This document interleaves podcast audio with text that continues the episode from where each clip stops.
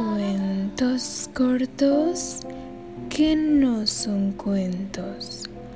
Hoy, adaptación de cuentos para monstruos. Estrellas dormidas.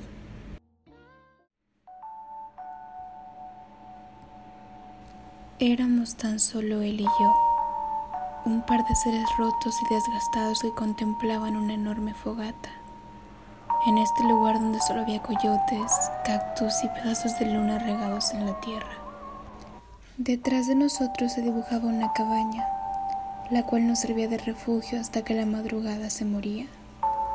Mis pupilas estaban fijas en las llamas, mientras que el pasado envolvía mi mente, sentándose en mi pequeña hija aquella dulce niña que no alcanzó ni a cumplir los siete años.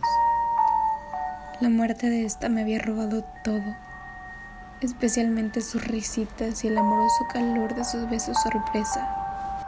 Recordar el momento en el que la encontraron antes me costaba demasiado, pero ahora no.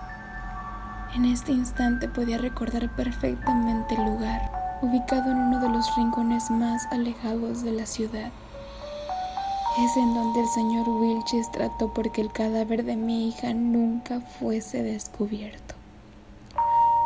Por un instante quise caerme sobre la fogata para calmar mi mente, misma que al parecer se había propuesto torturarme, repitiendo el nombre de mi hija letra por letra una y otra vez.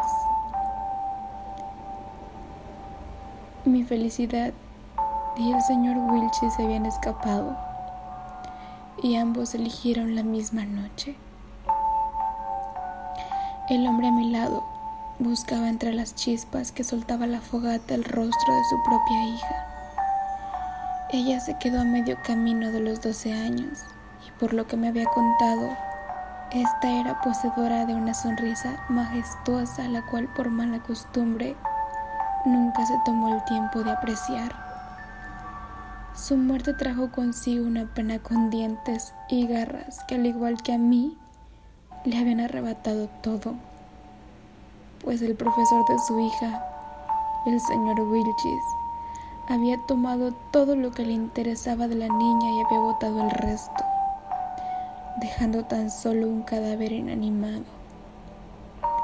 Nuestras almas se encontraron perdidas cuando este monstruo se fugó, pero ahora tras conocernos hace algunos meses, ambos decidimos reunirnos en este lugar, fuera del alcance de todos, en un desesperado intento por apaciguar nuestro dolor.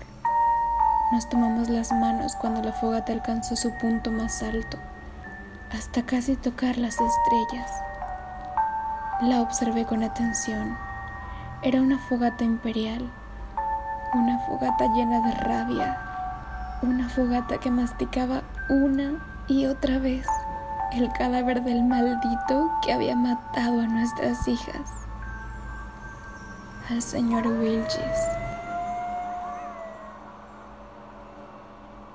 Hemos llegado al final de esta historia, espero que la hayas disfrutado mucho.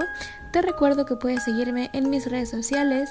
En Facebook me encuentras como Briana Echeverría y en Instagram me encuentras como C-C-Q-N-S-C. Sé que es muy largo, pero pues cuentos cortos que no son cuentos.